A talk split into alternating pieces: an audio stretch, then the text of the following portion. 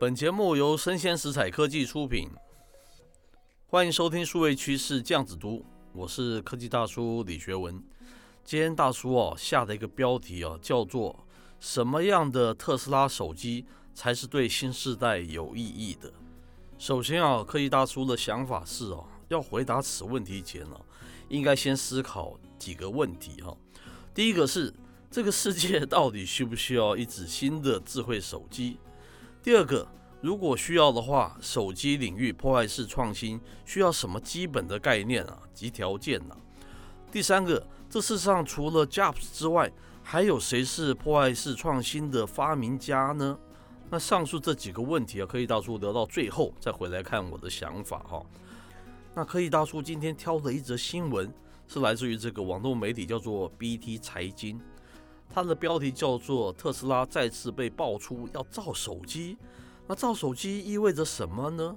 它内文是这样说的哈：上个周末哦，有自媒体哦声称特斯拉哦不仅要造手机哦，而且还要开发手机的作业系统，同时啊，它还抛出一个手机的动画和一小段的这个短视频哦。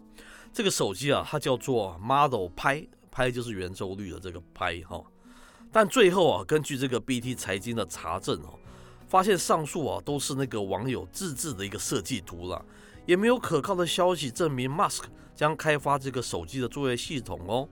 他说啊，无论如何啊，BT 财经网还是根据动画及这个视频来分析这个 Model 拍嘛哈，包括手机的整体是这个金属的机身，边框是直角的设计哦，背面有四个摄像头的模组。有一亿的这个像素哈，那 Model 拍荧幕啊所用的这个材料是非常创新的，强度极强，不仅抗摔性极强啊，还拥有更高级的防水啊、防尘的这个效果。同时啊，它还支持这个太阳能充电。最有趣的是，这个 Model 拍的这个手机可以用来挖矿的，也就是 Musk 它的一个火星币哈。最最关键的是哈，Model Pi 哦可以连接 Mask 它的一个星链计划嘛。实现这个免费通话，还有免费上网这样子的一个效果，而且不受任何地域的限制，哪怕你是在火星上面哦。为什么上述很多无法证实的消息，科技大叔需要拿出来说是呢？哈，因为啊，这对我们长期说的这个全球数位经济困境如何突破，它是有非常重大的意义嘛。哈，在此啊，我们重新再回到开头科技大叔所提的几个问题了。第一个是，这世界需要一只新的智慧手机吗？科技大叔认为啊，当然需要。如果使用智慧手机超过十年的人，就可以感受到目前的手机应用已经太无聊也太乏力了嘛哈。第二个，如果我们需要一个智慧手机，那这个手机领域破坏式创新需要怎么样的基本概念呢？我们知道这世界上现在只有这个 iOS 以及 Android 系统嘛，哦，iOS 我们就不要讲了哈。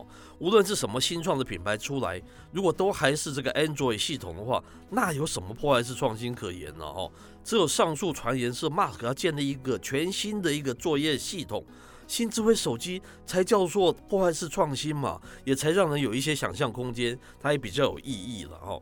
第三点，我说这世上除了贾博士之外，还有谁是破坏式创新的发明家呢？库克他绝对不可能嘛，他就是一个延续性创新的一个天才嘛，他懂得用这个挤牙膏的方式来大卖这个 iPhone 哈，所以我们放眼望去啊，大概这世界上也只能期待 Mask 他的破坏式创新的，对不对？那以上这个新闻的介绍的内容啊，科技大叔是有些认同，有些不认同啊，所以科技大叔就再提几点哈，第一。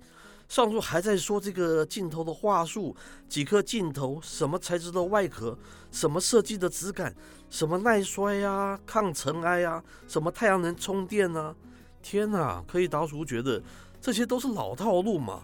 这个自媒体人也太没有想象力，他其实跟多年前的说法完全没有什么不同了哦。第二点，唯一有意思的是，科技大叔觉得他提到这个 Model 拍手机可以用来挖矿。当然不是挖比特币，是挖这个马马斯克他的火星币了哈。那这一则新闻中，它有意义的也有两点呢。第一个，他是说手机啊是无法直接接收到卫星的信号，这给大家一个新的知识了。它还是需要一个中转的设备，像是我们现在讲说地面基地台，基地台接收到了卫星信号，把它转换成是手机能够接收的网络。其实就跟我们目前的方式一样哈。可是根据我查的其他资料，它显示哈，这个基地台现在是他们在研发了，它可以内建在你的这个手机中啊，可能未来哈。